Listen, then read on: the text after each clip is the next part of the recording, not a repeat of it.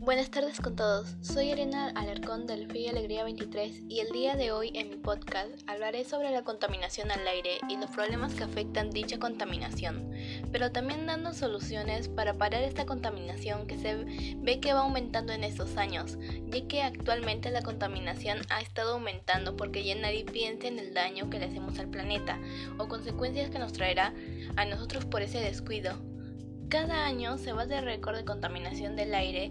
como en el año 2019 se alcanzaron casi 40 mil millones de toneladas de CO2 en la atmósfera, superando el registro del año anterior. Em, sin medidas eficaces, los efectos de la contaminación atmosférica serán nefastos para la vida en la Tierra. El cambio climático seguirá avanzando a gran escala y producirá todo tipo de fenómenos adversos como el crecimiento del nivel del mar, el incremento de las sequías, el aumento de la temperatura global, etc. Esta es una de las consecuencias que da la contaminación al aire, aparte que también provoca más de 7 millones de muertes cada año por la contaminación ya que da diversas enfermedades como el bronquitis, neumonía, cáncer al pulmón, etc. La contaminación se da principalmente por las fábricas petroleras, el excremento de los animales, la quema de basura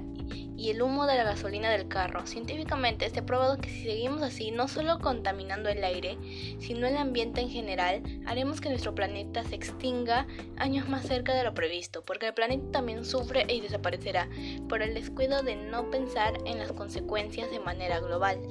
Si seguimos así en todas partes, ya no como ahora que vemos poca basura, habrá más cantidades apestando toda basura y eso será nuestra culpa. No hay excusas como no hay tacho, etc.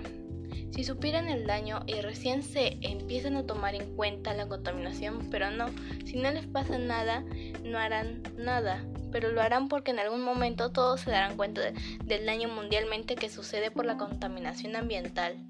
Por eso tomemos medidas de la que estamos haciendo y demos soluciones a esta contaminación, que la contaminación llegue a su fin y podamos vivir sano y naturalmente, haciendo diversas cosas que beneficien al planeta,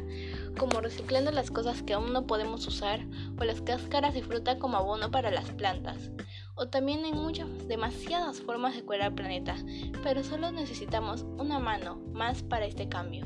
porque con más manos podemos mejorar el mundo de manera global.